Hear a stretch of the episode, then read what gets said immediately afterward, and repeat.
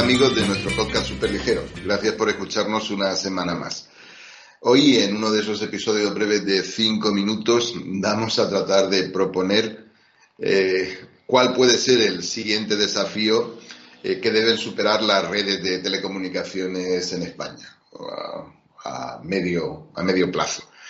Eh, en estos últimos días, semanas, pues se está hablando mucho de, cómo utilizar los fondos asociados al programa eh, Europe REACT, al Plan Nacional de Recuperación y Resiliencia y cómo eh, construir unas infraestructuras digitales eh, bueno, que permitan a, la economía y a la sociedad española pues dar un salto e ir más allá.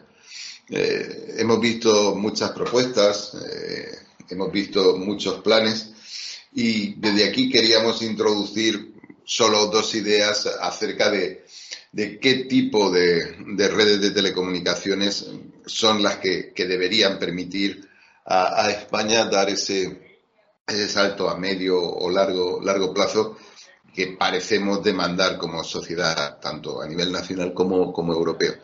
Eh, España tiene unas buenas redes de telecomunicaciones. De hecho, el papel de la red de acceso basada en fibra hasta el hogar de España pues no ha dejado de, recalcarse ¿no? desde el comienzo de la, de pandemia.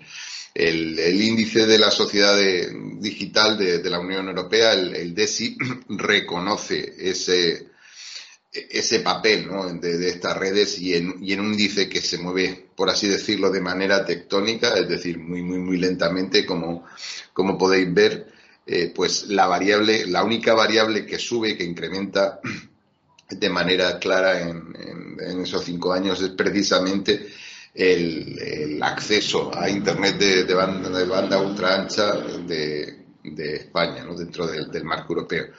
Eh, si miramos en el móvil, eh, vemos que España forma parte de un clúster bastante compacto ¿no? De, cuáles podrían ser las prestaciones de las redes en países europeos, en países europeos grandes. Estamos muy lejos de los líderes mundiales eh, como Corea del Sur en, velocidad de descarga y eh, un poco por debajo de los líderes mundiales en, experiencia de vídeo que en este último informe de OpenSignal resultó ser la, República, la República Checa.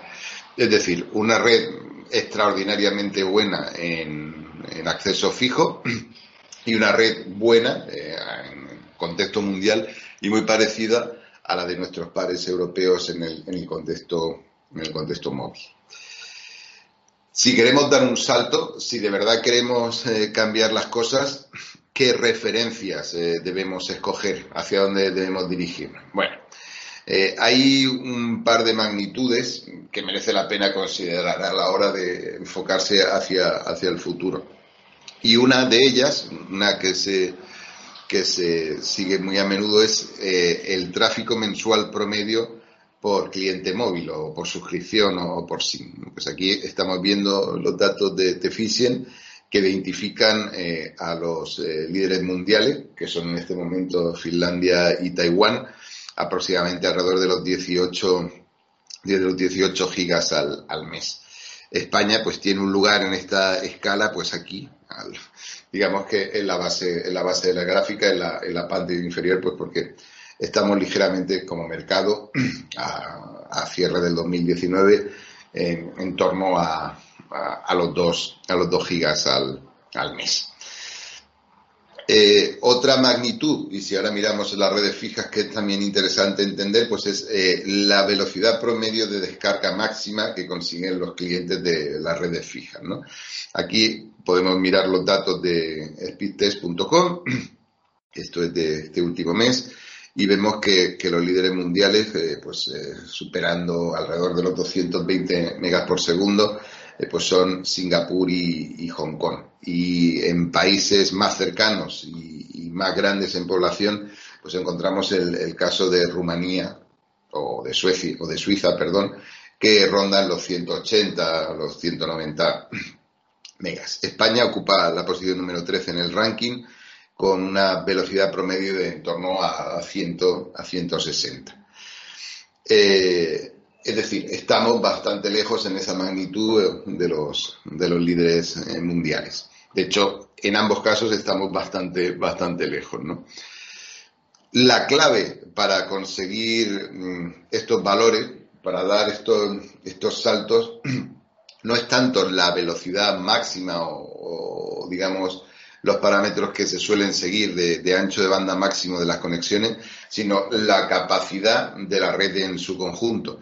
Es decir, cuántos eh, megabits por mes, por habitante, por kilómetro, eh, son capaces de, transportar las redes de telecomunicaciones. Hay un, hay un estudio de, de Liu Hill bastante interesante que hace una comparación pues para, para la densidad de red de, los países de la Unión Europea, de, redes móviles, y que identifica eh, al, líder como, como Finlandia, ¿no? que tiene una densidad de estaciones base, eh, hablando de 4G, de 3,7, mientras que la media de la Unión Europea es, 1,1. España no está muy lejos de esa cifra, pues ronda 1,06 por cada, cada mil habitantes y estamos muy, muy lejos de los países líderes en, en Asia, como Corea, que ronda eh, los, eh, los 10, eh, las 10 estaciones base por cada mil, cada mil habitantes. De hecho, es esa capacidad, esa densidad de estaciones base la que permite a Corea ser el líder mundial en velocidad y además estar en una posición intermedia en la tabla de, de descarga, de descarga, de, velocidad de, descarga que, veíamos. ¿De acuerdo? Y eh, si miramos para las redes fijas, eh, otra magnitud eh, muy interesante es una similar a, la que mencionamos para los móviles, es la cantidad de gigabytes descargados por mes por hogar, por acceso, acceso fijo.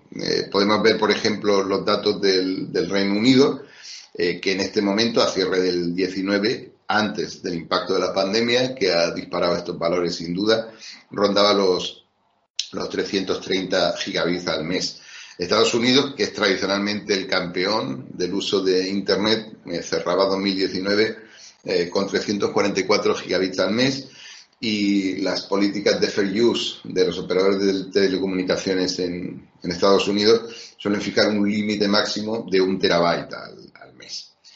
España, si miramos los últimos datos publicados de Telefónica, cierra en torno a los 164 eh, gigabytes al mes. Muy lejos de los países líderes que hemos mencionado, pero incluso bastante por detrás de países de la TAM, en los que la propia Telefónica eh, pues obtiene valores eh, de en torno a los 320 gigas al mes, insisto, por, por, hogar. Así que si queremos expresar el desafío que deben dar las redes de telecomunicaciones al que deben dar respuesta pues en los próximos años, podemos hacerlo en términos eh, de capacidad. Y debemos fijar un desafío que sea ambicioso y que nos permita bueno, pues dar ese salto de, importante en, la red, que no sea, digamos que mantener una tendencia que ya de por sí es, es creciente. Así que yo formularía los dos siguientes desafíos. Tener la red móvil más densa y, por tanto, más capaz de Europa, eh, poniéndonos en, en valores, eh, hablando ya del 5G, de 10 nodos eh, por, cada, por cada mil habitantes en población y tener la red fija más capaz de Europa. Es decir, tener una red que sea capaz de cursar, que de hecho curse un tráfico de en torno a 10 terabytes eh, por acceso eh, de red fija. Es decir, estaríamos, pues tendríamos un desafío de, dos dieces expresado en términos de capacidad.